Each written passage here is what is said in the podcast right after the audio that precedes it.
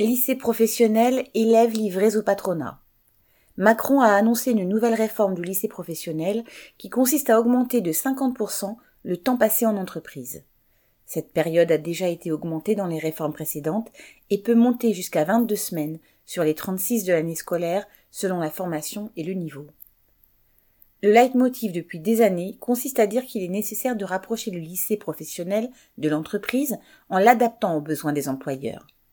Sur ce terrain, bien évidemment, ministres et représentants patronaux ne cessent de répéter que l'éducation nationale n'est pas efficace, et ils lui opposent un prétendu succès de l'apprentissage.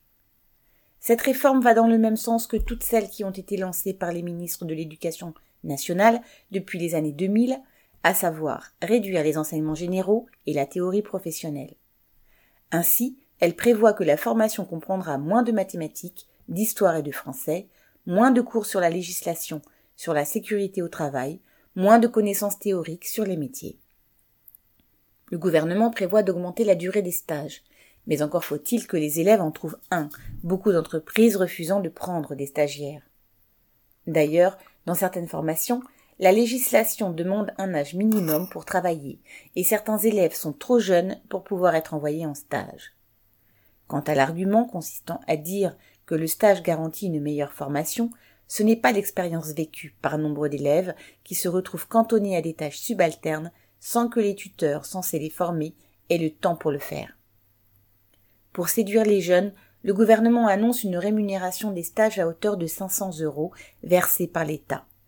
Trouvera-t-il le budget pour financer une telle mesure au profit des 650 000 jeunes scolarisés en lycée professionnel? Rien n'est moins sûr. Par contre, il est certain que les jeunes ne peuvent que pâtir d'une telle dégradation de leur formation et se retrouver en moins bonne position s'ils veulent poursuivre leurs études ou changer de métier au cours de leur vie. L'État cherche aussi à faire des économies, et cela aura aussi des conséquences pour le personnel, avec de très nombreuses suppressions de postes et une dégradation importante des conditions de travail.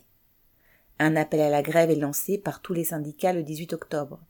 Il est de l'intérêt aussi bien des enseignants que des élèves de s'opposer à cette réforme. Inès Rabat.